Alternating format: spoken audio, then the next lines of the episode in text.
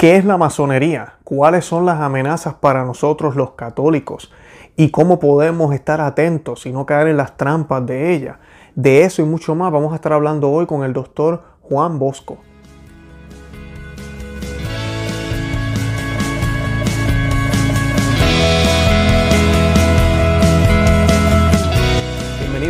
Conoce, Ama y de tu Fe. Este es el programa donde compartimos el Evangelio y profundizamos en las bellezas y riquezas de nuestra fe católica.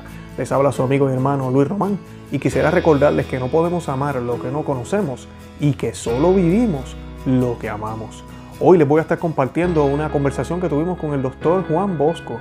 Eh, él nos va a estar hablando hoy de la masonería, vamos a estar hablando de los frentes de la masonería, vamos a estar hablando de cómo esta influencia satánica está infiltrada en el mundo hoy en día, vamos a hablar un poco de toda la situación que está sucediendo eh, en México, también en los Estados Unidos actualmente con todo esto de la pandemia, las protestas, todo lo que está sucediendo y que tiene que ver con toda esta agenda maléfica, con toda esta agenda que sabemos que eh, no es solo a nivel espiritual, sino también aquí en la tierra, pero lo más que quiere eh, todas estas influencias que son desde el principio de, nuestra historia es que no estemos atentos a la verdad.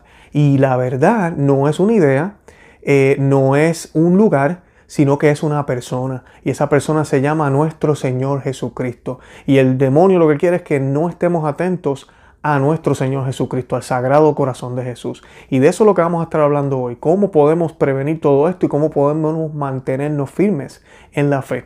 Yo los invito a que miren en la descripción de este video, tenemos todos los enlaces del doctor Juan Bosco para que puedan eh, contactarlo y para que puedan este, mirar la información sobre él. Además de eso, también estamos colocando los enlaces de su canal en YouTube para que también puedan ver otros videos y otras enseñanzas. Es un hombre de, que tiene mucha sabiduría, muy preparado y conoce muy bien de, lo que está hablando. También les invito a que visiten el nuestro, conoceamevideotufe.com, que se suscriban aquí al canal en YouTube y que nos sigan por Facebook, Instagram y Twitter. De verdad que los amo en el amor de Cristo y Santa María, ora pro nobis. Eh, hoy nos acompaña en el programa el doctor, eh, doctor Juan Bosco. Eh, que nos va a estar hablando un poco de la masonería y de otros temas que vamos a estar hablando en el día de hoy. Primero que nada, doctor, ¿cómo se encuentra? Pues eh, bien, encerrado, pero sano y contento y haciendo muchas cosas porque ahora sí hay tiempo. así es, así es, eso es cierto. Eh, doctor, y disculpe que le pida esto, eh, ¿a qué se dedica? ¿Qué es lo que ha estado haciendo últimamente? ¿Nos puede hablar un poquitito de su carrera? Porque puede ser que haya algunas personas que no lo conozcan aquí en el canal. Bueno, pues eh, me presento rápidamente. Mi nombre es Juan Bosco Abascal Carranza. Em, tengo cinco áreas de especialidad. Empecé a conocer la filosofía, la historia, la teología, la pedagogía, la psicología prácticamente desde que me di cuenta de que yo existía. O sea, desde la más tierna niñez. Así que puedo decir que desde, la, desde el kinder hasta la fecha, y acabo de cumplir 77 años, me he preparado a conciencia, a fondo, en el máximo nivel académico, en psicología, filosofía, historia, teología y pedagogía. Mi, digamos, trabajo fundamental se puede abreviar en unas pocas palabras como entrenador en virtudes. Mm, ok.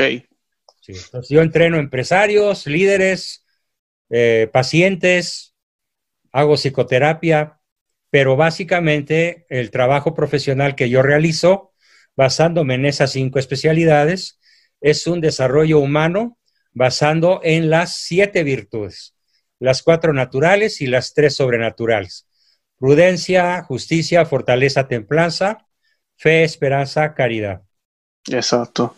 Qué bien, qué bien. O sea, hago terapia para pacientes y alumnos, es el nivel 1 de intervención. El siguiente nivel, más complejo, es la creación en personas que tienen cierto perfil de agentes de cambio y en un nivel más elevado, desarrollo profesionales en las mismas áreas en donde yo me muevo, al máximo nivel universitario. Qué bien, qué bien, doctor. Eh, gracias por esa introducción y disculpe que ¿verdad? le pidiera eso. Eh, sí le quería hacer una pregunta, pues esta la pregunta es obligada. ¿Cómo están las cosas por allá con esto de, del virus y, y todo lo que está pasando? Nada más te doy el dato. Somos el país de la Tierra con más alto nivel de letalidad. Mm. Para que tengas una idea, el promedio global de letalidad es de 5.6. En México es ya casi 12. el doble que el promedio del resto del planeta. Y actualmente hemos venido subiendo lugares, el número de muertos, y ya ocupamos el séptimo lugar a escala global. El número Qué triste. Qué triste escucharle eso. Sí, sí, Y además, lo peor no es eso. Lo peor es las absolutas contradicciones, las terribles contradicciones, ineficiencias, ignorancias y lagunas de este narcosistema que hoy tiene en su poder a, mi país. Sí, estamos orando mucho por México, de verdad que sí, porque las cosas no... Hoy nosotros por ustedes, porque con los enemigos de Trump la tienen bastante difícil. Aquí hay una guerra civil casi, eh, doctor, de verdad. Eh, estamos orando mucho. Como lo dice el cardenal Vigañó, es una guerra del bien contra el mal. Correcto. Yo nunca esperé que las huestes del bien fueran encabezadas por un presidente norteamericano. Te saludo, Donald. Sí, esto ha sido, esto ha sido bien curioso. Y menos Trump. Conociendo a Trump de, hace tiempo, ¿verdad? En el pasado, ¿quién se esperaría? Un hombre que ha vivido una vida loca. Milagro. Sí. Un milagro.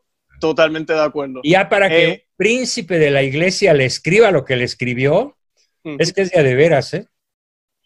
eso es así. ¿Sabes que usted mencionando a Vígano, acabamos de grabar un programa, sale mañana.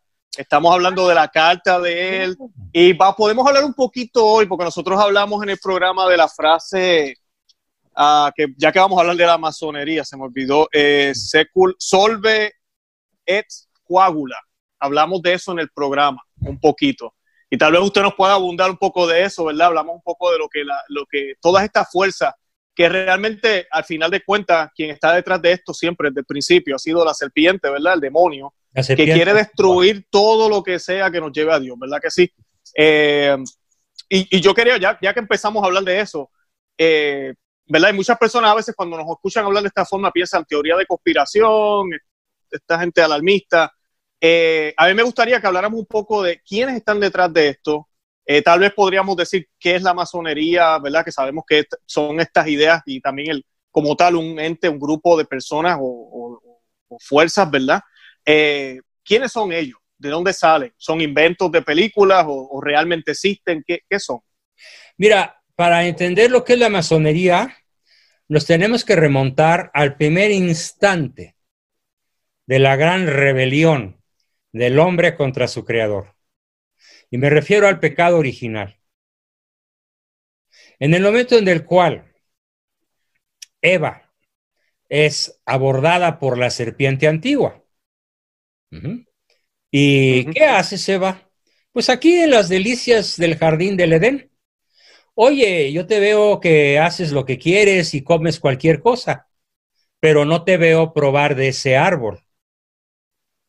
Y entonces Eva contesta, es que el Señor nos ha dicho que si probamos ese árbol, el, el árbol de la ciencia del bien y del mal, moriremos. Y el demonio le dice, mentiras. Lo que pasa es que si pruebas de ese fruto, serás Dios. Y Eva cae en la tentación no de comerse una manzana, por favor. No seamos pueriles. Correcto. La nunca usa un lenguaje textual. Sí. Eva incurre en el pecado de soberbia inaudita de querer ser Dios. No como Dios, ocupar el trono de Dios. Ese es el pecado original de la humanidad y lo heredamos porque pues todos somos hijos de Eva, ¿no? Y el pecado de, de su pareja, de su marido, de su legítimo marido, porque pues a Eva se lo había dado a Adán, y seréis dos en una sola carne, seréis uno, y varón y mujer nos creó. El pecado de Adán es un pecado de lujuria. Es un pecado que consiste en preferir a la criatura. Claro, ya me imagino qué criatura, ¿no? yo creo que tú y yo hubiéramos caído redonditos. Posiblemente. ¿Por qué? Porque los grandes exégetas describen a Eva de tal manera que dejarían a Angelina Jolie de 15 años en calidad de un viejo chimpancé arrugado. Mm, wow, ajá. Una belleza. Imaginarse la señora Eva, ¿no? Para que Adán haya, dicho, no, pues me quedo con ella, ¿no? Sí. Y haya preferido a la criatura que al creador. Correcto. el pecado de Adán es el pecado de lujuria, de la carne, de la concupiscencia de la carne, que todavía no existía. Y que hemos heredado todos los humanos la fractura del pecado original. Porque dime, ¿qué mujer no es controladora? ¿Conoces alguna? Sí. Así es, así es. Toda la mujer humana es controladora de, por default, por ADN. ¿Y conoces algún varón no lujurioso? Tampoco. Me leíste la mente. Estoy pensando yo otra debilidad. La debilidad masculina es la lujuria y la debilidad femenina es el afán de control. Quiere seguir siendo diosa. Entonces, ¿cuándo empieza la masonería? No con ese nombre, porque ese nombre es cosa del siglo XVIII.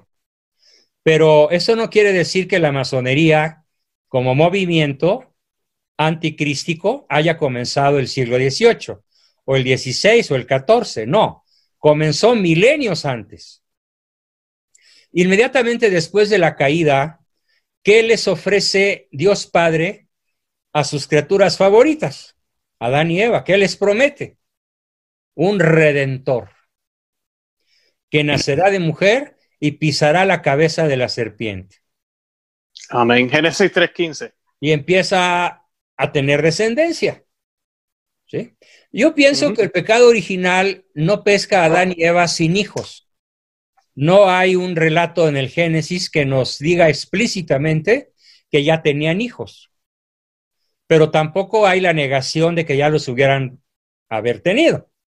El hecho es que hermanos entre hermanas se casan y empieza el género humano porque modernamente Sir Francis Collins, que es el principal asesor en genética del Vaticano, no solo del actual Papa, sino de varios anteriores, a través de su libro El lenguaje oculto de Dios, demuestra que todos venimos de una sola Eva, Eva mitocondrial, y de un solo Adán, Adán cromosomático.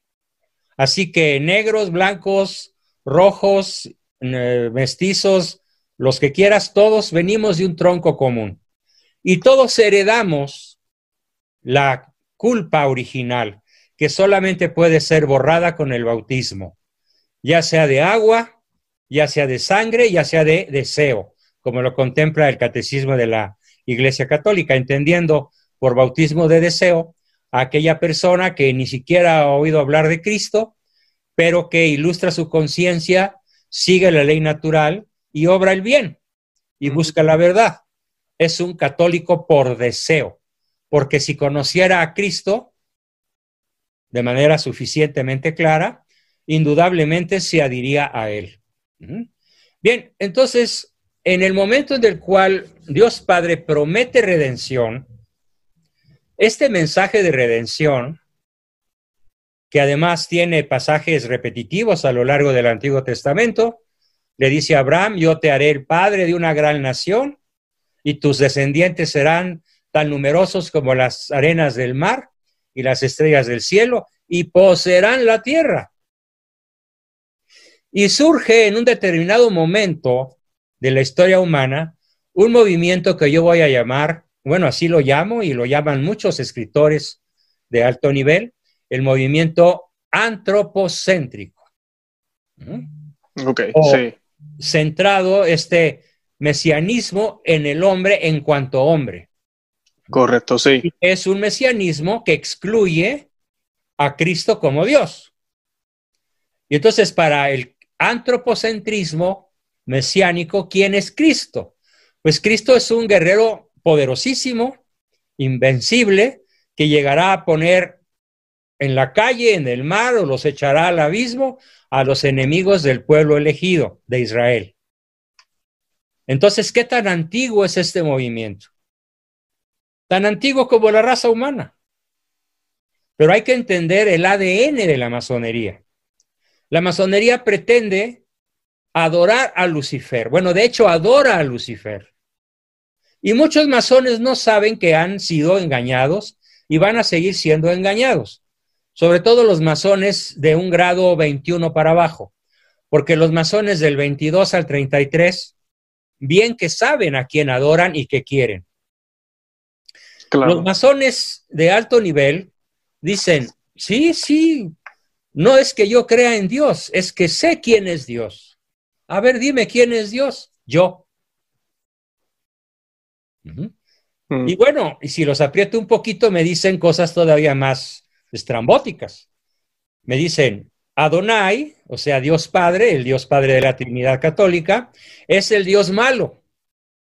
Porque fíjate, le dio a Adán la libertad, le dio a Eva la libertad y los castigó por usarla. Y el Dios bueno es Lucifer. Luzbel es el Dios bueno. Por eso yo adoro a Lucifer, porque él me permite hacer lo que yo quiero. Puro satanismo. Esa es la ideología de, de la masonería. Poder hacer lo que yo quiero y no ser castigado. Porque además ellos piensan, ellos creen, claro, engañados, que Lucifer les va a dar la divinidad para siempre y van a ser profundamente felices. Ellos se tragan enterito el cuento del padre de la mentira. Por eso algunos masones, muy pocos pero los hay, cuando se dan cuenta de que eso es imposible, racionalmente, o por alguna iluminación del Espíritu Santo, se abandonan la masonería, claro, generalmente los asesinan, porque el compromiso satánico luciferino masónico es para siempre. Pero algunos logran abandonarla, rectificar y denunciarla posteriormente.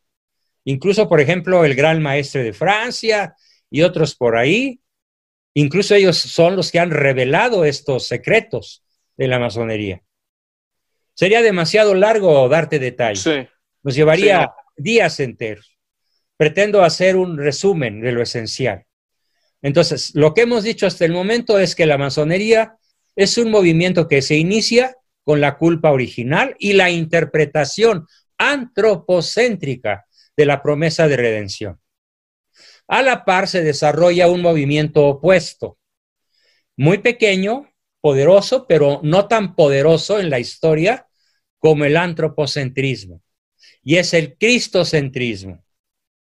Es el cristocentrismo de los profetas, de Daniel, de Isaías, de Oseas, de los grandes eh, profetas y de los profetas menores. Es Cristo redentor de la humanidad que habrá de venir, se habrá de encarnar en una virgen, habrá de nacer, predicar, crecer, ser crucificado y resucitar. Ese es el cristocentrismo. Y la masonería luciferina se opone a la expansión, tanto material como económica, como psicológica, como religiosa, de la postura cristocéntrica. Entonces, la misión masónica por excelencia es arrancar de la mente y del corazón de los pueblos el conocimiento y el amor a Cristo.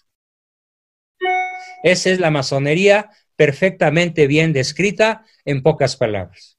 Gracias, doctor. Le iba a hacer una pregunta. En la historia se da un choque brutal, frontal, entre ambos contendientes. Y desgraciadamente, adivina quién va ganando a estas alturas del partido. Pues va ganando Hillary Clinton, Obama, Bush, ¿eh? a pesar de que ya lo suicidaron, muy adecuadamente, ¿no? Para que no claro, Claro, Soros, eh, todo, todo ese grupo. Rothschild, Rockefeller, Goldman Sachs, Kunan Love, Lazard, Morgan.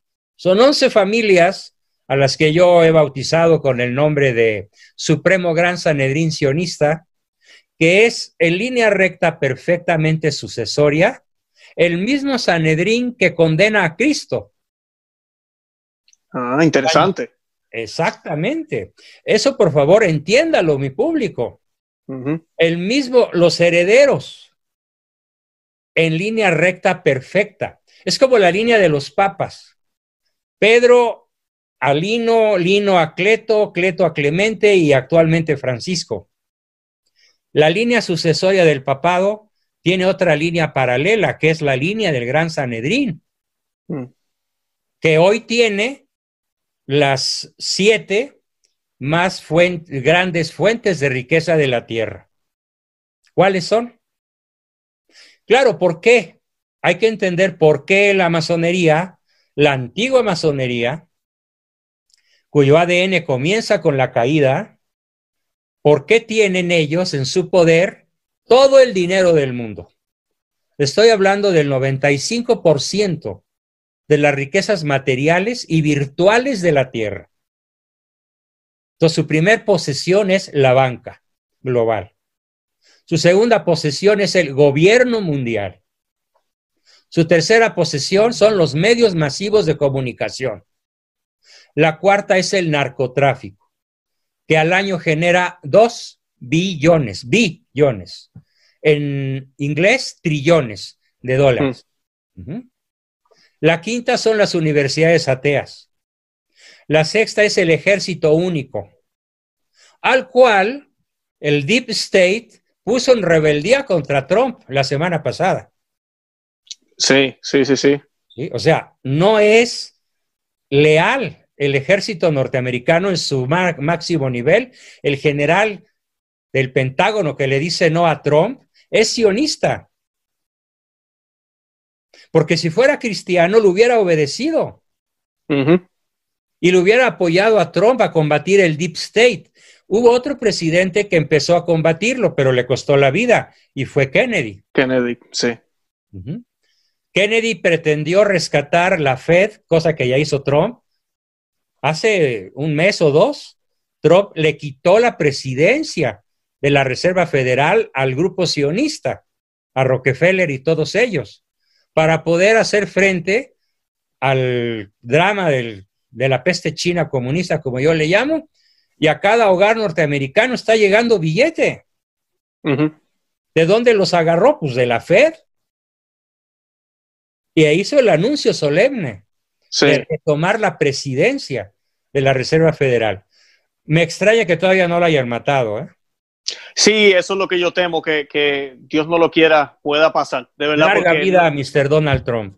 Sí, ellos, ellos están esperando que pierda las elecciones, pero sí, eh, yo creo que él va a ganar, honestamente. Eh, a menos que pase algo raro, ¿verdad? Que el hombre meta las patas, como decimos los puertorriqueños, que cometa un error feo. Eh. Entonces ya están ahí los seis centros de poder global. Sí. que tiene el sionismo, pero hay un séptimo que todavía no tienen en su poder, pero que ya se llama, eh, pues, la iglesia profunda, igual que el Deep State. La iglesia profunda es el conjunto de cardenales y obispos renegados, como el cardenal eh, alemán Reinhard, Marx, que profesa la ideología de género, la homosexualidad, el aborto y la interpretación individual del Evangelio como a cada quien se le pegue su gana. Y que son muchos. No son mayoría, pero son muchos. Sí, sí, es cierto. Entonces, tenemos los seis picos de la estrella de David, que son dos triángulos, uno invertido y otro derecho. Son seis picos de la estrella de David. Entonces, ¿qué significan? Gobierno mundial, ejército global, banca única, narcotráfico, universidad atea y banca mundial. Y en el centro, el ojo que todo lo ve, el ojo de Lucifer. El ojo de Lucifer. Doctor, le puedo hacer una pregunta. ¿Cómo, ¿Cómo, la, esta masonería, pues yo sé que también tiene que ver con la franco-masonería bueno, de, Francia. Eso tiene mucho después. Sí, que llegan a este poder que tienen. Pasan miles de años en los cuales, ¿a qué se dedica el judío antropocéntrico? Se dedica a lo que dice el Deuteronomio. En uno de los versículos del, del, libro eh, bíblico, llamado Deuteronomio, dice, no le prestes a tu hermano con usura, pero al extranjero sí. ¿Quién es para el grupo sionista el extranjero? Pues muy simple, todos los habitantes de la tierra menos ellos. Entonces, cuando menos si nos atenemos al calendario sionista, al calendario judío, pues ya van a cumplir seis mil años, ¿no? De su cuenta de calendario. ¿Cuántos años se han dedicado a la usura contra el no judío? Ok. Pues Eso tiene, tiene, todo el sentido del mundo. Y eh, cuando tú prestas dinero, tú controlas a quien te debe dinero. Así es. Entonces viene la destrucción de Jerusalén por Tito y Vespasiano en el año 70 de nuestra era. Pero unos años antes se funda la sociedad misteriosa, que es el ADN más, eh, digamos, después de la, ya en nuestra era cristiana, en el año 43, en la ciudad de Jerusalén, el rey Herodes Antipas, ah, perdón, Herodes Agripa, porque Antipas fue el Herodes anterior, el que decapitó a San Juan. ¿sí? Herodes Agripa se reúne con los diez hombres más ricos de Israel, entre ellos uno que se llama, se llamó Hiram Abuth o Abud, y fundan una secta para combatir la expansión del cristianismo. Esa secta se llamó la Sociedad Misteriosa y su historia, seguida en línea recta hacia atrás, es la actual masonería. Perfecto. Es bien importante que todo el mundo entienda esto. Entonces, en el ADN masónico está la espera de un redentor que no, es, que no fue Cristo, que no es Cristo.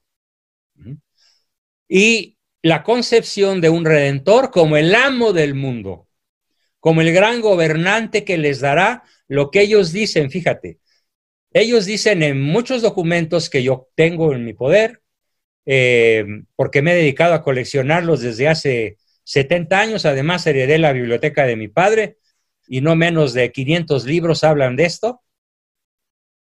Recopilan documentos en donde se demuestra cómo ellos quieren que el anticristo, que será un hombre, un ser humano, pero que será poseído por Satanás, sea adorado como Cristo, adorado como Dios verdadero, como revancha al verdadero Cristo, contra el verdadero Cristo.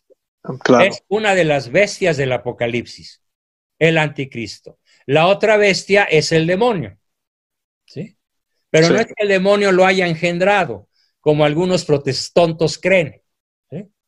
No, es un hombre engendrado de varón y mujer pero que le presta su alma, su cuerpo y sus facultades extraordinarias para ocupar el lugar de Cristo y ser adorado como Dios.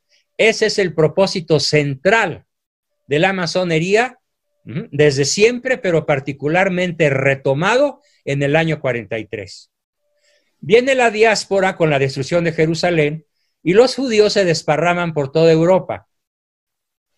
¿Y a qué se dedican? El que estudió bien historia en sexto de primaria lo sabe. A ver, ¿a qué se dedicó? Pues al comercio. Mm. ¿Quiénes pusieron los primeros bancos en la tierra? En Florencia, el primer este, banco formal. Los judíos, claro. ¿Quién financió a los reyes católicos para combatir la invasión de los moros en el siglo VII? Pues la banca judía. Sí, sí eso no es secreto. siglos durante siete siglos, pero además lo más dramático del asunto es que esto lo sabe muy poca gente porque la gente no estudia historia o se queda con lo que le enseñan oficialmente en la escuela, que son puras mentiras. Que está trampeado, claro. O puras lagunas. sí. Fíjate, un rey visigodo cristiano, allá por el año 700 y pico, tuvo la mala ocurrencia de violar a la hija de un rabí. Y entonces el rabí reaccionó con furia, porque además creo que esta niña terminó su vida de manera trágica a raíz de la violación hecha por el rey visigodo, y atravesó eh, por Gibraltar y fue a platicar con el rey Tarik, el rey moro, y le preguntó que cuánto dinero necesitaba para invadir eh, España.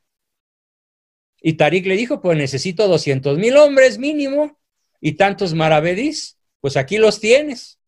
Entonces, la banca judía del siglo VIII financia la invasión de España. Pero una vez que convence al rey moro de invadir España, va con el rey visigodo y le presta dinero para evitar la invasión. Ay, ay, ay, ok. Entonces gana dinero por ambas De los partes. dos lados. A los dos les los cobra intereses. Durante siete siglos. Durante siete siglos los moros fueron financiados por la banca judía actual. Piensa, Citigroup, HSBC, ¿no? Bank of Claro. America, Fondo Monetario Internacional. Nada más que en aquella época, pues, se usaban monedas de oro, de plata, de lo que fuera, y no se usaban computadoras, ¿no? Sí, Pero es exactamente lo mismo. claro. Y todavía ha pasado guerra- recientemente. La también. guerra española de reconquista la financió la banca judía también. De esto se dio cuenta Isabel y por eso los echó de la península. Y eso, por eso no la quieren, han hecho todo lo posible para que Santa Isabel de Castilla no sea canonizada. No. Además, no le perdonan que haya bautizado a toda América Latina. No, imagínate. Por eso la odian. claro. Eh, América fue tremenda ganancia. Sí, sí, porque además el sueño de Isabel era salvar indios, Mm. indígenas, para la gloria de Dios. Amén, Y bendito la sea Dios. encomienda que le da a Cortés y a los grandes exploradores es la, el bautismo de los indígenas. Y por eso al fallar Colón, lo encadena a Cristóbal Colón. Por el abuso de él contra los indígenas de lo que hoy es República Dominicana. Esta es historia. ¿Quién la sabe? Muy pocos o nadie. Entonces, la masonería, su gran éxito fue esa guerra que financió y que les llevó a tener un nivel de riqueza exorbitante y de poder. Y ellos se dedican a financiar todas las guerras europeas. Obviamente tuvieron que ver con la caída de Constantinopla en poder de los turcos, de los otomanos, en 1452. Por solo citar Sí. una de tantas, ¿eh? Y después ellos hicieron la Revolución Francesa. No hubo un solo judío que fuera a la guillotina en toda la revolución. Uno solo. Como tampoco hubo unos- un solo muerto en la caída de las torres de Nueva York. Mm, Sí, sí. Ahora me ha hecho pensar, doctor, el... Y eh, otra, porque- ahí te va. Otra guerra que fue financiada a ambos bandos. Adivina cuál fue. No es la que yo estoy pensando, bueno, yo estoy, que yo estoy pensando en la Segunda Guerra Mundial. Así es. Ay, ellos- me leyó la mente, ellos- es que le quería hacer una pregunta sobre eso. Ellos Porque- armaron a Hitler. Claro, claro, claro. Pues justo Ellos- después que empiezan todas estas organizaciones que Le existen dieron ahora. todo el poder económico a Hitler para que armara al pueblo alemán y creara el ejército más poderoso de la tierra en su momento. Pero al mismo tiempo financiaron a los aliados. Sí, sí, sí, sí. nomás sacaba de un cajón y sacaba de otro. Y a ambos los forraba de billetes todo lo que se necesitaba, porque además desde 1911 tenían la fábrica de billetes en su poder. Ah, Esa no la sabía. Ajá. Ah, bueno, en 1911 el presidente norteamericano, cuyo nombre en estos momentos eh, olvido, pero bueno, eh, investigalo. ¿Cuándo se origina la Fed? En 1911 el presidente norteamericano firma la cesión de la banca privada que fabrica los billetes a la familia Rockefeller y Rothschild. Ok, sí, sí, sí, sí. Y con ese dinero interminable, ¿sí? Se financia a Hitler y después se le derrota. Claro, claro. No, y después de la guerra. De extender las dos grandes pinzas de dominación, que es el mundo occidental neoliberal hoy y el mundo oriental comunista, pero que no es más que la doble pinza de la misma fuerza anticristiana, antropocéntrica, porque tan malo es el liberalismo a ultranza, el capitalismo a ultranza, usurero, que crea dos tercios de la humanidad sumidas en la pobreza, como el comunismo, que crea 100 o 200 millones de muertos y regímenes que agobian a la gente como Venezuela, Nicaragua, hoy México, Argentina, y con el extraordinario salvamento de Chile y Brasil. Por su historia reciente. Claro, claro. Pero todas las naciones latinoamericanas, bueno, simplemente tú debes conocer bien cómo viven los venezolanos que perdieron su patria. Están 5 millones fuera de Venezuela. Sí, acá en la Florida eso no paran de llegar. de verdad que hay muchísimo. Doctor, le iba a decir, eh, ahora usted hablando de eso, porque yo sé que ese punto de la Segunda Guerra Mundial fue importante para lo que estamos viviendo ahora, este poder mundial, este gobierno mundial, que yo creo que hace mucho tiempo la gente como, estaban, los que estábamos dormidos, me incluyo yo, eh, no veíamos como posible y ahora se nota, se ve, bueno, no ahora, ya siempre ha estado, pero, pero como que hemos abierto. Ahora ya se descararon. Sí, se descararon. Y estas organizaciones cuando uno mira para atrás la historia, uno dice, oye, pero ¿cuándo nació las Naciones Unidas? ¿Cuándo nacieron todas estas organizaciones? En la Segunda Guerra Mundial. Y al Correcto. la Segunda Guerra Mundial, a los pocos años surge el Club Bilderberg. Sí. Y, y la OMS, y la CEPAL, y todas las organizaciones del poder planetario. Yo tengo un archivo, son más de 200 organizaciones del poder planetario controladas por el supremo gran sanedrín sionista, que es el que mueve los hilos. Muy abajito está el Club Bilderberg, muy abajito está el Banco Mundial o la CFR, The Council for Foreign Relations, el Concilio o Consejo de Relaciones Exteriores. Es una de las fuerzas sionistas más poderosas. Y ellos son los demócratas, los del Partido Demócrata. Y el patriotismo y el cristianismo, aunque sea protestante, que también es católico, en parte, está refugiado en el grupo en el grupo republicano. Sí, sí, así. muy pocas personas se dan cuenta de esto. Sí, es muy triste. El votante latino está corrompido por la izquierda. Y cree que la salvación se las va a dar Obama. O toda la camarilla ahora eh, capitaneada por Biden, que es un demonio o por Hillary Clinton, que es otra demonia, o por toda la, toda la izquierda norteamericana, es peor o similar a la cubana, la venezolana y la azteca. Le digo azteca porque me da mucho coraje llamarle mexicana. No merecen llamarse mexicanos. Ni el pejelagarto o pejeloposli, ni toda la rufla de comunistas que tenemos en el Congreso y en la Cámara de Diputados, haciendo avanzar el apocalipsis. Así es. Mediante las fuerzas masónicas. La masonería expulsó a los jesuitas de México en el año 1767 o 69 y dejó a México en calidad de analfabestia desde entonces, habiendo sido la primera nación que tuvimos universidad. No cuando dice el peje que la tuvimos hace diez mil años, ¿no? Porque este cuate no rebuzna porque no se sabe la tonada. Acaba de decir que cuando en Nueva York eh, había búfalos, acá ya teníamos universidad hace diez mil años. Así de bestia peluda es el pobre diablo. Ay, ay, ay. Pero bueno, ese es otro tema, ¿no? Un día le iba a hacer una sobre el pejeloposle. Claro, claro que sí, hablaremos de eso. Doctor, le iba a hacer una pregunta porque usted está diciendo que los hispanos estamos confundidos y es cierto. Una de las cosas que, y yo y me da pena decirlo hasta los, católicos, no, no, conocemos nuestra fe. Eh, no me quisiera desviar mucho del tema, ¿verdad? Pero la gente a veces no entiende que estas organizaciones mundiales realmente no es lo que Cristo quiere, lo que Dios quiere. Está eh, la iglesia haciendo lo contrario de lo que Cristo quiere. Claro, y yo le iba a preguntar si nos podía hablar un chin de, la, de lo que la iglesia enseña sobre su Ahí te va. Ah, gracias. Ahí te va. Lo tengo bien estudiado. Ratzinger, cuando era prefecto para la congregación de la fe, antes de ser papa, era muy amigo de mi papá. Mm, qué bien. Se carteaban, se hablaban, se conocían. Mm.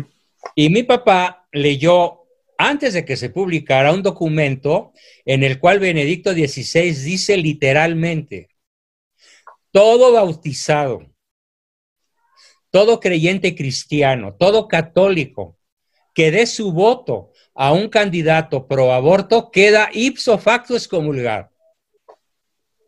Y le pone el sello de la curia romana. Y Francisco no lo ha derogado, lo ha refrendado. Entonces, católico que eres partidario de la izquierda, de Biden, de Obama, de Hillary con K, Clinton y de toda esta rufla de demonios sueltos, si eres simpatizante de ellos, por el solo hecho de simpatizar con ellos, no puedes comulgar. Palabra de Cristo. Así es. Porque es lo que enseña el Papa hablando ex cátedra, y este es un documento ex cátedra, el católico tiene la obligación de votar por un candidato favorable a la vida y la familia y la libertad. La libertad entendida como libertad de tránsito, de asociación, que es lo que los países comunistas primero cortan. Familia, vida y libertad. Entonces, la izquierda no puede tener simpatizantes católicos. Pero ¿por qué tiene tantos millones de simpatizantes católicos? Por una ignorancia invencible, culpable. ¿Y por qué digo que es invencible? Porque me estrello una vez sí y otra también, un día sí y al día siguiente también, contra la necedad de los que dicen que ellos son humanistas. Claro, como lo dice eh, este gran actor en la película eh, El abogado del diablo le hace ah. decir al diablo, el diablo es un gran humanista, yo soy un gran humanista. Sí, al Pacino, al Pacino. Al Pacino. y repite las palabras de los masones. Qué tramposo es Dios, qué malo es Adonai. Sí, me da la libertad y después me condena por usarla. Por eso Dios es malo. Sí, esa escena es muy chévere, yo me acuerdo de esa película. Hombre, formidable escena. sí. ¿Sí? sí, sí, Entonces, este mensaje va para los católicos que simpatizan con la izquierda. Y este mensaje va con toda la intención de quitarle votos a la izquierda. De tirar al basurero de la historia a Biden y poner a Trump otra vez, porque es pro vida, pro familia, pro libre empresa, pro patria. ¿Tú sabes que Trump entronizó a la Virgen de Fátima el Capitolio? Sí, sí, sí, sí, lo hablamos en el, en el programa, lo hemos hablado. Y se exorcizó también la Casa Blanca. La Casa Blanca entronizada la Virgen de Fátima por un presidente protestante. Sí, así es. O sea que sí tiene madre Trump. sí, sí tiene madre. ay, ay, hay que orar mucho por él porque definitivamente hay un, está pasando algo en él. Hay un camino de conversión y para Dios nada es imposible. claro. Entonces, después de la Revolución Francesa, un poco antes, un poco antes se formaliza con el nombre de francmasonería. Y un jesuita renegado, Adam eh, Diablos, Weishaupt, a lo mejor pronuncio mal su apellido, pero así se escribe, Weishaupt, ¿sí? Eh, diseña la secta de los Illuminati. Ah, pero entre los Illuminati, los masones los revolucionarios franceses, los eh, que protegieron y financiaron la caída de Constantinopla, los que protegieron y financiaron la caída de España en poner de los moros, los que abrieron las puertas de Roma a los bárbaros, los que salieron de Jerusalén despavoridos ante el ejército romano, que no dejaron piedra sobre piedra, los que prestaron con usura durante cuatro mil años antes de Cristo, son los masones. Gobiernan el mundo, porque además dicen algo verdaderamente patético, pero terrible, ¿eh? que yo me reiría si no fuera trágico. Dicen, lo que pasa, Juan Bosco, es que no has entendido esto. Se lo dijeron a mi papá y yo estaba ahí, yo tenía 14 años y lo oí, al gran maestre de la logia principal del Valle de México. Le dijo, lo que usted no entiende, don Salvador Abascal, así se llamaba mi papá, es que el Señor Dios de los cielos nos escrituró la tierra. ¿Cómo ves? Ok. la tierra de Canaán, no la tierra de Palestina, no, el planeta entero. El planeta. Como dice Charles Aznavour, tú me laissé la tierra entera. Tú me heredaste, tú me dejaste la tierra entera. Increíble. Bueno, esto es realmente la masonería. Esto es realmente la izquierda. Y en México hoy gobierna y hace lo que se le pega la gana. Oye, en plena pandemia está decretando que el aborto es un servicio primario, esencial. Lo mismo que la implantación de la ideología de género y la libertad para los criminales y los narcotraficantes. La tesis es que a los narcos hay que tratarlos con abrazos y pedirles a sus mamacitas y abuelitas que los regañen para que se porten bien. Hmm. En vez de encauzarlos conforme a derecho. Claro, el jefe de la banda, pues es Manuel Andrés López Obrador, masón, grado 33, que ostenta el título de príncipe del arco real. Y además entronizó a México en varias ceremonias luciferinas a Satanás. El primero de julio del 2018, cuando es declarado presidente, entroniza al país entero delante de un chamán luciferino a Satanás. Lo repite en la toma de posesión el primero de diciembre. Lo repite un año después, el primero de julio. México está consagrado al demonio por su presidente. Entiéndalo, por favor, Chairos.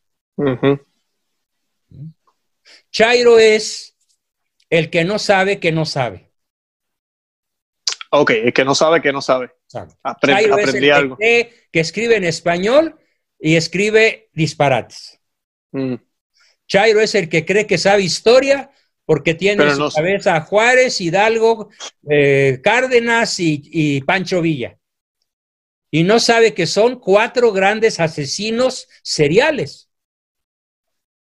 En serio, los que sabemos historia, son mm. asesinos. Chairo es el que de cada diez palabras dice ocho groserías.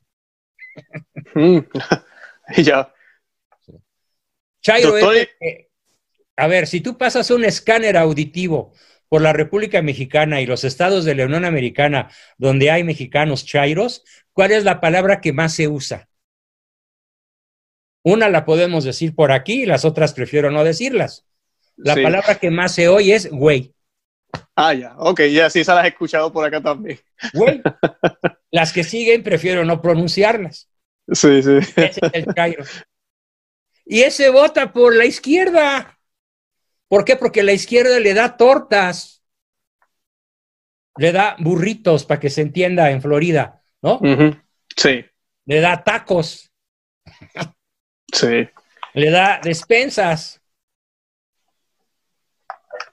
Claro. Además, en una cantidad ridícula y que nunca les va a ayudar a resolver el problema del desempleo. Mira, hay una amazona acá en México que se llama Jade Polevsky. Es un nombre de guerra, no se llama en realidad así. Tiene en su acta de nacimiento otro nombre.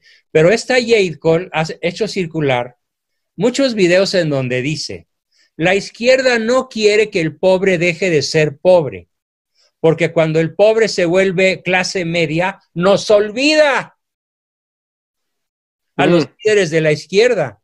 Entonces, para que sigan votando por nosotros, lo dice así tal cual. Tenemos que hacer todo lo posible para que el pobre siga siendo pobre dependiendo de nuestras dádivas y siga votando por nosotros.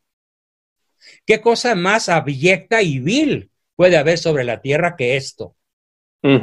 Y el católico que va a misa en California, en Arizona, en Texas, en Chicago, se traga esta rueda de molino y vota por la izquierda. ¡Qué desesperación, qué indignación! Además están excomulgados, y no porque yo lo diga, sino porque es palabra de Cristo, es palabra del Papa Ratzinger y refrendada por el actual Papa Francisco. No hay derecho de votar por la izquierda para un católico. Sí, doctor, una de las trampas es la emigración. Tienen a la gente aquí engañados con la inmigración. Yo le digo a la gente, mira, ellos estuvieron ya ocho años y no hicieron nada y no van y no pueden hacer nada porque a mí tú no puedes derrumbar la frontera de un país entero y dejar que todo el mundo entre. Eso sería eh, es como permitir que entren por tu casa cualquier persona sin sin eh, vamos discriminar en el sentido correcto de la palabra, sin separar a los rateros de los asaltantes y de los de las buenas personas. Tú tienes derecho a quién entra y quién no. Un país tiene pleno derecho a cerrar sus fronteras. Sí. Y lo digo a pesar de que eso a mí me afecte y me tenga impedido de cruzar la frontera mientras no se vuelva a abrir. No, claro, claro. yo lo que digo siempre, lo que hay que promover es comunicación entre los países, ver cómo se pueden ayudar mutuamente, porque el presidente Trump nunca ha dicho que no quiere migrantes, él ha hablado de los ilegales, por todos los problemas de seguridad que hay. Pues, Brutales, los, ¿eh? Los problemas que trae eso, pero lamentablemente los demócratas usan eso para pintarse como los más buenos, los más buena gente. Nosotros sí nos preocupamos por el, por el latino, como dicen acá, y la gente engañada, además de que igualan la emigración con el aborto. El padre de la mentira. Así es, así es. doctor, le iba a hacer una pregunta. Ya hablamos del gobierno mundial, hablamos de la banca. Eh, y ahorita usted menciona un poco toda esta situación de, de, de, la pandemia ahora, de lo que está sucediendo. Yo creo que esto ha servido como para que se desenmascaren muchas cosas de las que están pasando. Eh, por ejemplo, yo creo que muchísimos de todos los dictadores y todos los reyes que hubieron, no reyes, este, personas, vamos a decir, que querían, por ejemplo, sacar a la iglesia católica, hubiesen soñado con lo que está pasando ahora. O sea, las iglesias cerradas, eh, todo cerrado, la gente extremadamente obediente a estas organizaciones mundiales. Misa. Sí, ¿cómo, eh, esto, ¿cómo ha llegado, hemos llegado a este punto? Bueno, de, hecho, de hecho, acá el Pejelo Poshli, mal llamado presidente, dijo, la pandemia nos cayó como anillo al dedo. ¿En serio? Lo dijo en público y salió en varios noticiarios a ocho columnas y en muchos noticiarios de televisión y de radio. La pandemia nos cayó como anillo al dedo porque nos permite avanzar con los propósitos de la, cuarta, de la cuarta transformación, que son exterminar la familia, el concepto de patria, el concepto de matrimonio, el derecho a la vida del nonato y la libre asociación. Es la ideología de la cuatrote del gobierno actual. Y los mexicanos chairos tragándose las ruedas de molino. Qué tristeza. Esto que pasó aquí, que está pasando aquí y que se sigue agravando aquí, pues sí, la izquierda de todo el mundo lo aprovechó muy bien. En España no se diga. Sí. Sí. En la misma Francia con Macron. Hay países europeos que se salvaron, pero están gobernados por católicos, como el caso de Hungría. O por una cristiana como la alemana Merkel. Que es el país con menos muertos de toda la Unión Europea y donde mejor manejaron la crisis y que ya están en un proceso de apertura bastante avanzado. Claro, claro. Algo que le quería preguntar, doctor, que mucha gente no ve.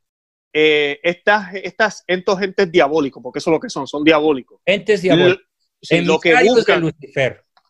lo que buscan es destruir lo que existe, pero alguna gente no entiende cómo es posible que ellos quieran destruir y eh, de, eso hablábamos en el programa hoy, decíamos que ellos lo que buscan es disolver, destruir lo que existe como es ahora, crear un caos, un miedo, que si pensamos ahora en esto de la pandemia y todo lo que ha pasado, la gente ha estado así, para que la gente esté dispuesta a dar lo que sea, porque le den algo, lo que, y, sin importar que se, que se hace algo, para entonces crear una nueva civilización, una nueva civilización, un nuevo orden que no va a haber espacio para cualquiera que crea que Cristo es el Señor.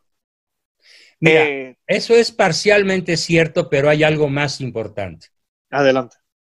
La lucha principal de la masonería no consiste en destruir lo material. La lucha principal de la masonería es por las almas, por arrebatar las almas de los seres humanos. Mm. Es el proyecto luciferino número uno la condenación eterna de los seres humanos. Ese es el propósito que anima a la masonería desde tiempos inmemoriales, desde la caída, pasando por todos los grandes acontecimientos que afectan a la humanidad como tal, que sería muy interesante repasar con más calma. Quiere tu alma, quiere la mía, quiere el alma de los pueblos, sobre todo de los pueblos cristianos para lo cual recurre a un instrumento extraordinariamente eficaz, que ya pasó varias veces. Por ejemplo, esto sucedió con las pestes, las pandemias de, la peste europea, la, influencia española, la Primera Guerra Mundial, la Segunda Guerra Mundial, la Gran Depresión de, principios del siglo pasado en Estados Unidos, que fue terrible para millones de, de norteamericanos y de otras partes del mundo, que y está ahorita sucediendo con la peste china comunista expandida de manera estratégica, no en todo el mundo, sino principalmente en naciones víctimas. España, Francia, Inglaterra, Estados Unidos, principalmente. México, Brasil. ¿Cuál es el propósito entonces si no es principalmente, aunque está incluido, la destrucción de lo material, la destrucción de la empresa, del empleo, de, los beneficios que un trabajador albañil, eh, un taxista, la limpia butacas de un cine o de un teatro, o un ama de casa que va, eh, mexicana, que va a Miami o a Los Ángeles y gana 20 dólares la hora por cuidar niños o por asear la casa. Si todo eso está siendo destruido. Pero ¿cuál es el propósito esencial? Aquí está mi principal mensaje a todos los que quieran escuchar. El principal mensaje es este. Lo que busca el demonio mediante todas estas actuaciones que no hace él directamente, sino a través de la masonería, es crear la desolación. Para que la gente recurra a lo que sea. Al crimen, al fraude, al asalto, como ya está ocurriendo. Acá en México un día sí y otro también. Ah, y en Estados Unidos no se diga. Sí. Al terrorismo en las calles. A las tropelías y asesinatos en masa de miles o cientos de inocentes. Entonces, la creación de la desolación para que vengan los gurús y ofrenden, oferten salvaciones de New Age, de cuarto camino, de tercer ojo, de psicología transpersonal, de Reiki, de otra lista de 200 artes esotéricas que en realidad todas son luciferinas. Y la gente se trague esas ruedas de molino para sentirse salvada. Entonces, la creación de la desolación es el propósito principal de esta pandemia. Y claro, entonces están apareciendo salvadores, ¿no? De diferentes colores, olor. Ahora los salvadores son los negros. Sí, sí, claro, claro. Es el colmo. Es el colmo. Tú sabes, si, si estudias bien por qué murió este tal Floyd, no es un crimen racista. Es un error grave del policía. Pero Sin brutalidad policíaca. No lo pasó en cuanto, no lo mató por ser negro. Se equivocó, se le pasó la mano, por así decirlo. Pero era su cuate, lo conocía desde hacía 17 años. Eran amigos. Entonces ahora los masones agitan las aguas. Tú, yo acabo de ver en, en una ciudad norteamericana, creo que en Minneapolis, no estoy seguro, pero en una ciudad norteamericana del norte, acabo de ver una manifestación de cientos de negros masones ataviados con sus túnicas moradas, preparándose para atacar a Trump con armas de alto poder y con otros muchos trucos de orden, eh, no sé, eh, propagandístico. Sí, sí. Entonces, el propósito de la masonería, el propósito del demonio, perdón, a través de la masonería a lo largo de la historia de la humanidad es obtener tu alma de manera voluntaria al renegar del único que salva, que es Cristo. Ellos se venden, se proponen como salvadores de la humanidad. Así se presentó la Hillary, así se presenta Biden, así se presenta Obama en su momento, así se presenta el Postli y Maduro y, Chávez Y todos los grandes dictadores de izquierda, Fidel Castro y el actual. Yo salgo. Sí, sí, Y algo que ellos tienen a favor de ellos, que usted mencionó ahorita de las siete, de las siete fuentes. Los seis picos, los siete poderes globales. Los siete poderes globales es la, la, prensa, la media. La prensa, eh, la prensa, la televisión. Los medios. Eh, los, más. ¿qué le, puede, sí, ¿Qué le puede decir usted a la gente que nos está escuchando? Porque yo, yo recuerdo haber hablado con una persona y me dijo, pero es que Luis, es imposible que todos los medios se hayan puesto de acuerdo para, para, para mentir. a ver, las principales seis cadenas televisivas del planeta tienen dueños judíos. Ah, sí, eso es verdad. Desde el principio. A ver, ¿qué hace una persona con dinero en cantidades megatómicas? ¿Qué hace una persona con dinero en cuanto sale un invento tecnológico? El telégrafo, el vaco de vapor, el, teléfono, la telegrafía, em, las computadoras, los aviones, los helicópteros, los submarinos, los barcos. ¿Qué hace, una, ¿Qué hace el sionismo en cuanto huele un invento tecnológico? Bueno, ¿qué sucedió con la bomba atómica? ¿Cómo se creó la bomba atómica? Con recursos sionistas. Los espías, los espías aliados, a través del dinero de Rockefeller y Rothschild, descubrieron que en las fábricas de Penemunde, en Alemania, se estaban fabricando bombas voladoras para destruir a Inglaterra. Y los espías sionistas robaron la tecnología y se la llevaron a América. Y con esa tecnología robada de Alemania hicieron las primeras naves espaciales capaces de salir de la atmósfera. Y con la misma tecnología robada de Alemania hicieron el proyecto Manhattan, del cual salió la primera bomba atómica. Entonces, todos los inventos tecnológicos de todos los siglos han sido secuestrados por las familias judías sionistas, porque hay familias judías que no son sionistas.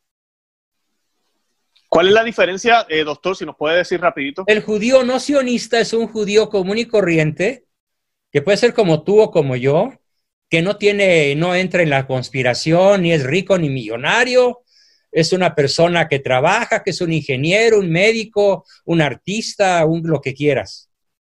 Es el judío, incluso hay muchos de ellos que son cristianos, aunque sean judíos, o son judíos bíblicos, que no hacen maldades. Y tienes un pequeño grupo en el poder que encabeza Benjamín Netanyahu, ¿sí? que sí son los judíos sionistas, que son los dueños de todo lo que te dije. ¿Y desde cuándo son los dueños? Pues desde siempre. Porque en cuanto sale un invento, lo compran. ¿Cómo hizo su fortuna eh, Rockefeller? ¿Cómo hizo su fortuna Rothschild? Pues con ferrocarriles. En cuanto hubo ferrocarriles, compraron todas las vías férreas de Norteamérica. Sí, que de por sí él tenía, creo que los barcos, y cuando vio que venía el ferrocarril, dijo, vendió todos los barcos y dijo, ahora voy para los ferrocarriles. Y ahora están con todas las farmacéuticas. Sí, sí migraron del petróleo a las farmacéuticas. Sí, correcto. Por eso todo esto con las vacunas y... y... tienen toda la tecnología informática y la red 5G. Sí. Que por cierto, hay muchas, muchas fantasías sobre la red 5G. ¿eh? Yo no me trago el cuento de que la red 5G fabrique virus mortíferos. Eso es una jalada paranoica. ¿eh? Mm. Hay que investigar qué pasa realmente con esa tecnología, pero ya es de ellos. Y otra cosa importantísima, el virus se fabricó en China por orden sionista. China es el ariete de combate masónico más poderoso de la historia. Han usado a Rusia, usaron en su momento a Francia, para subvertir el orden del altar y, de la, y del rey y de la familia en la Revolución Francesa. Sí. Usaron a, a España decadente para expulsar a los jesuitas y dejar a América Latina en su totalidad sin educación cristiana. Pero ahorita están usando a China para gobernar la tierra con el virus de la peste chino comunista. Claro, no, y están tratando de crear como... Ya hay, hay Eh, investigaciones en Noruega, en Suecia, en Italia, en Francia, de premios Nobel que demuestran que el virus fue creado a propósito. Sí, sí, sí, sí, claro. No, hay algo que a mí me enoja, que he estado viendo en las noticias también, que tratan de, quieren como poner a China como que, qué bien lo ha manejado. Miren, tienen todos estos eh, tecnología para poder, eh, como, eh, ¿cómo se dice?, rastrear a los que están infectados. Lo cual, eso es lo que quieren hacer, quieren colocar todas esas cosas en nuestros países para quitarnos las libertades que tenemos, ¿Sí, para tener el control que de Detrás de nosotros. China, arriba de China, está el Supremo Gran Sanedrín Sionista, están Sí, sí. los altos jefes Illuminati y los altos jefes masónicos. Sí. Esa es la masonería. Gobierna toda la tierra. Claro. Solamente no gobierna en los corazones en gracia de Dios. Allí no tiene ningún poder. Amén, amén. Sí. Así es. Sobre lo- los medios de, de noticioso, ¿qué, ¿qué usted les recomienda a la gente entonces para filtrar las cosas, para darse cuenta que está bien, que está mal? Pues que no vean los canales oficiales Mm. solamente, que, Sí, eso digo busquen, yo. que busquen informaciones alternativas como esta y otras muchísimas. Por fortuna la red está llena de libertad de expresión Por ahora, ya. por ahora. Sí, Pero por pues, ahora. sí, es muy probable que se acabe también. Sí, sí, eso es el temor que tenemos mucho, claro, porque es el único medio ahorita. Bueno, así fue que Trump ganó aquí en Estados Unidos, eh, Sí. utilizando el mismo Twitter, se le fue en contra con todo eso. Él- Por cierto, no me enteré de que ayer Trump este, rompió récord de sus tweets. Estuvo, lanzó más de dos Ah, mil no tweets en un solo día. no, güey. No sabía eso. No es Ah, cosa, el pobre. ay, ¿sí? defendiéndose de las acusaciones y de las rebeldías y de todo lo que estaban haciendo allá, no los negros en cuanto a negros, sino los masones que algunas veces son negros. Claro, claro. Y esto es algo muy, muy en la historia lo vemos desde hace poquito que celebramos el día de San José, San José Obrero. Yo le recordaba a la audiencia, ese día fue, eh, eh, ¿cómo se dice? Fue conmemorado, fue hecho por la iglesia para contrarrestar el comunismo. Así es, Y, y es, ¿por qué? Por el Día del Trabajo. Y claro. cómo el comunismo siempre utiliza las clases, siempre utiliza las batallas entre las clases para, para crear caos y para llevar esa... Pues el esa agenda. comunismo, te aclaro, el comunismo, como el capitalismo extremo, son dos armas del sionismo masónico. Mm. Uno es jaula de oro y el otro es cárcel rusa. mm. Ahora, otro, y es importante decir esto, otro que gobernante que no es masón y que también se salió del sistema es Vladimir Putin, Ah, sí. que acaba de declarar que en la constitución rusa debe estar el santo nombre de Dios. Sí, esa noticia la vi. Sí, con, con Putin, nación- yo, y que en su nación no cabe ni la homosexualidad ni la ideología de género. sí, que sí. los eh, cuates que tienen esas inclinaciones hagan lo que se les pegue la gana en lo oscurito, pero que no salgan a hacer propaganda porque el Estado ruso los va a perseguir. Sí, Viva, viva Vladimir. Qué bueno, qué bueno. Usted dice que él era, que él era masón. Él, no, él nunca fue masón. Ah, que Él nunca fue masón. Él es exagente de la KGB, pero siempre Sí. fue un ruso patriota, digámoslo así. Sí, sí, Se sí. sí. decepcionó del comunismo. Al decepcionarse del comunismo y empezar a ver cómo están realmente las cosas, acaba con el comunismo en Rusia, porque. Rusia es una nación libre en el sentido, hay libre empresa, Rusia progresa, el ciudadano ruso tiene libre comercio, libre acceso a la información. ¿Sí? Sí, Claro, con muchos años de atraso respecto de USA. Ahora Estados Unidos va al revés con la izquierda, que es muy poderosa, muy poderosa. y muy organizada. eh, están Muy de- bien demas- organizada y demasiado. misericordia, es despiadada. Sí, Como despiadado es su jefe, el demonio, y despiadados son sus jefes masones. así es. Un dato más, en México Adelante. solamente tres presidentes no han sido masones, desde 1821. solo tres. No más. Ay, voy, a estar, voy a estar orando mucho por México. Yo no sabía todo eso bueno, de ustedes. Nosotros que... tenemos una audiencia grande de México. La mayoría de la gente que nos sigue es de. Estados Unidos, pero la, la, segunda es México. Así Qué que gusto. yo sé que les va a gustar mucho este programa, de Qué verdad gusto. que sí. Bueno, sí. pues espero que me mandes muchos de los mensajes, no sé. Sí, Esto... sí, yo, yo le voy a enviar el enlace y además le iba a sugerir si me puede enviar cuando ya vayamos a colocar el video en el canal nuestro, me envía también la información suya, la no? colocamos ahí para que la audiencia pueda accesar a lo que, a lo que ¿verdad? puedan eh, ver y ojalá podamos grabar más programas. De verdad que ha claro sido que un sí, placer. Por mí podemos grabar uno cada ocho días. Ay, gracias. Sí, no, no, pues yo me mantengo, me mantengo en contacto. No, bueno, yo me... tengo para dar y regalar años enteros sin cerrar la boca. ¿sí? Qué bien. No, a mí, a mí, yo me encanta la historia, pero yo no soy historiador. Eh, bueno, leo, he leído bastante, pero no tengo a veces las retentivas, se me olvidan bueno, pues algunas cosas. Si me mandas, y... te voy a mandar por mi WhatsApp, te voy a mandar el catálogo de mis 17 libros, de los Adelante. cuales 14 son de historia. Gracias, tanto gracias. universal como de México. Qué bien, qué bien. No, pero es verdad que gracias por aceptar la invitación, doctor, y disculpe si ha tomado demasiado tiempo, pero de verdad que se lo agradezco. Valió que, que, Dios, que Dios lo bendiga siempre, de verdad. Pues muchísimas gracias y seguimos en contacto, querido amigo. Seguro que sí. Bendiciones. Un abrazo, sí. bendiciones. Igual. Adiós. Claro que sí. Bye.